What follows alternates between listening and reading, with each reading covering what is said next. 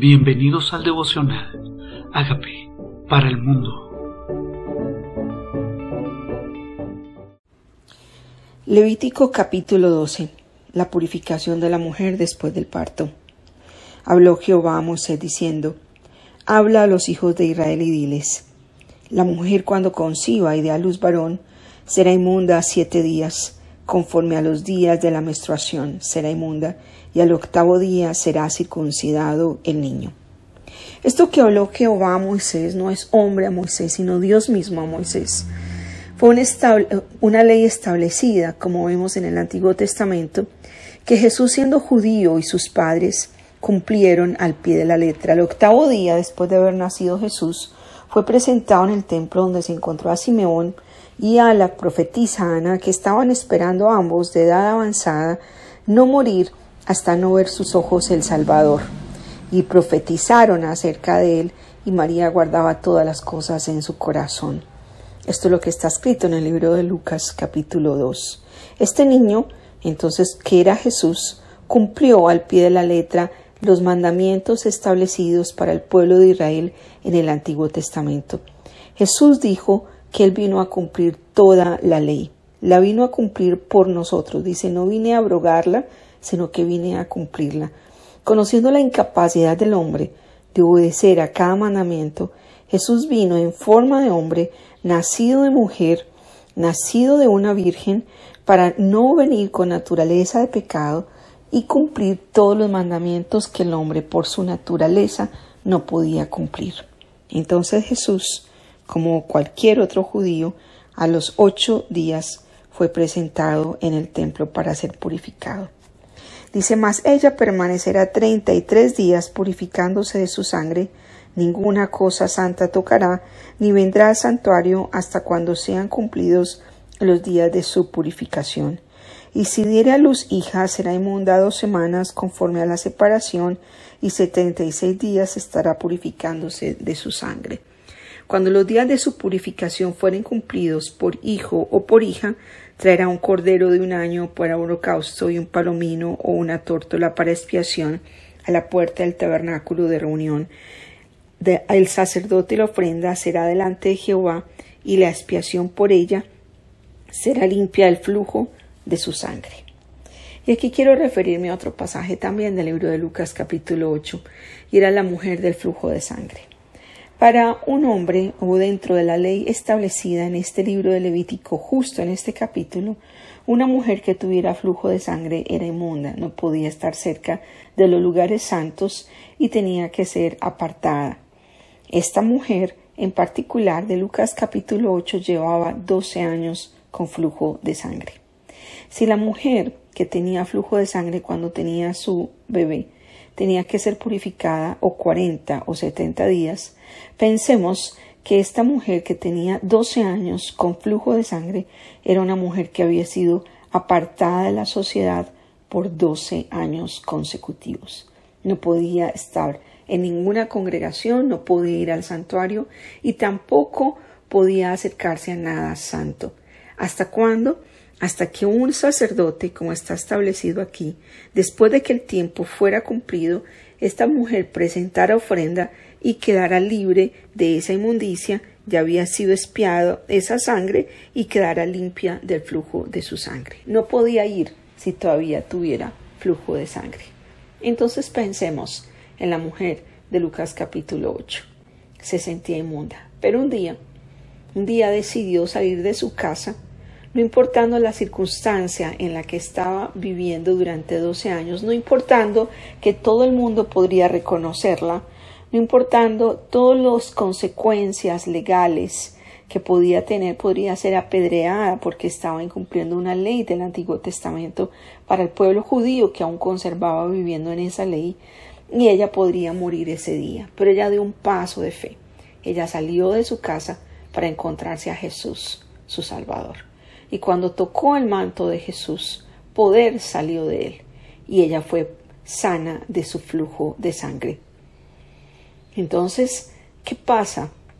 Cada vez que había un milagro, ellos tenían que ir a presentarse al sacerdote, igual que los leprosos, y el sacerdote era el que daba permiso a esta mujer que podía incorporarse a la vida social. tenían que también presentar una ofrenda para purificación, para, para el sacerdote.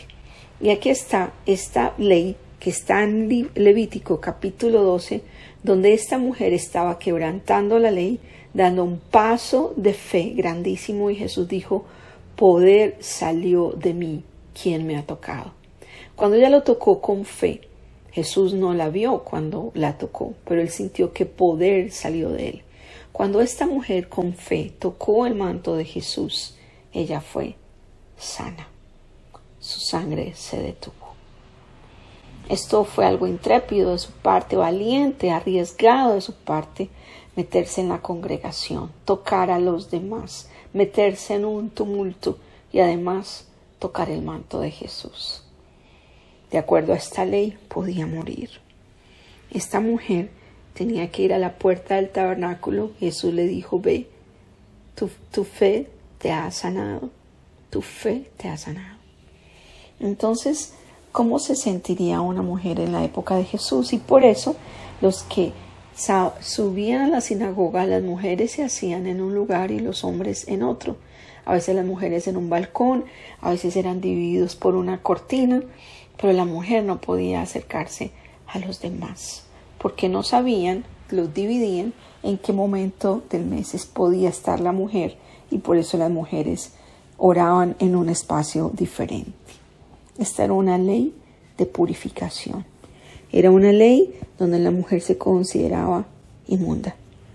Qué hermoso es saber que en la misericordia de Dios, en la misericordia de Dios, Dios sana a esta mujer, no la acusa, no la recrimina, no, no la hace sentir mal en medio de la multitud, sino que es un, un lenguaje de amor de Jesús, de aceptación, aquella que con fe tocó su manto. Hoy miramos la ley escrita en Levítico capítulo 12. Dice que cuando los días de la purificación fueran cumplidos llevaban al tabernáculo la ofrenda. Dice, esta es la ley para la que diere a luz hijo o hija, y si no tuviere lo suficiente para un cordero, tomará entonces dos tórtolas, dos palominos, uno para holocausto, otro para expiación, y el sacerdote hará expiación por ella y será limpia. Qué hermoso hoy es saber que la sangre de Jesucristo, nuestro sumo sacerdote, nos purifica de pecado. Él es nuestro sumo sacerdote, según dice Hebreos capítulo 7. Ese sumo sacerdote que tiene misericordia del pueblo, que sabe lo que es estar, lo que es 100% hombre y a la vez 100% Dios, el mediador por nuestros pecados. Y aquí está este sumo sacerdote diciendo eres limpia. Y tenemos un sumo sacerdote que hoy nos dice, ¿Eres limpio de tu inmundicia? ¿Eres limpia de tu inmundicia? Tienes una condición que la gente señala, algo que la gente recrimina, algo porque la gente te ha rechazado, algo por lo que la gente te ha excluido de la sociedad. Hay algo en ti que la gente juzga cada vez que puede. El Señor te dice hoy, hoy eres limpio, porque ya el precio fue pagado. No fue una tórtola, fue un cordero, el cordero de Dios que quita el pecado del mundo, que purifica, que sana. somos limpios, limpios aún por su palabra. Y hoy podemos declarar que somos perdonados, limpios, que aunque el enemigo haya querido sentirnos aislarnos de la sociedad, señalarnos o condenarnos por cosas que aún estaban fuera de nuestro control, el Señor conociendo el estado del corazón hoy nos dice, eres limpio, ya el cordero fue pagado, ya fue la ofrenda dada. Eres limpio de aquello que toda la vida, o tal vez no es que la sociedad te haya recriminado, es que a veces manejamos culpas y esa culpa tiene que ser sanada, limpiada, perdonada. Él no te acusa, ya la ofrenda del cordero fue entregada, el sumo sacerdote la aceptó y nuestro cordero salió vivo nuestro sacerdote, nuestro cordero murió y nuestro sacerdote salió vivo, dando a entender que la ofrenda fue acepta. Esta ofrenda fue acepta ya por ti, fue acepta por ti, por ti y por mí. Hoy somos limpios, hoy somos limpios. Lo dice también Colosenses 1:12, que por la ofrenda de Jesucristo nosotros somos limpios.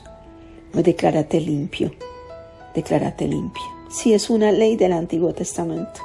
Hasta hoy muchas mujeres después de dar a luz están 40 días conforme a esta ley, separadas, tal vez no entendían que estaba escrito en el Antiguo Testamento y fue una tradición que fue llevándose generacionalmente.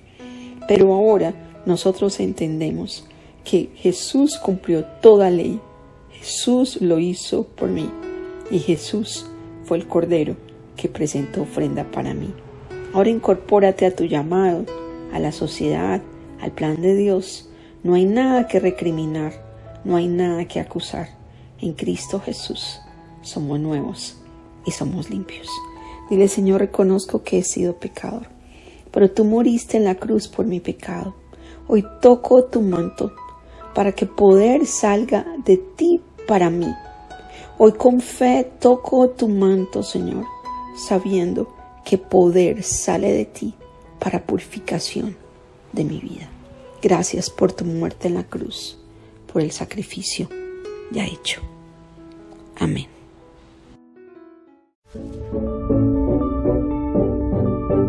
Hola amigos, queremos que usted sea parte de esta obra que estamos haciendo a través de Agape para el mundo y que este mensaje de Jesús llegue hasta la última de la tierra. Si quieres donar en nuestra página web puedes hacerlo en agapeparalmundo.org o también a través de Cele en agapeoficial.gmail.com. Dios bendiga tu generosidad.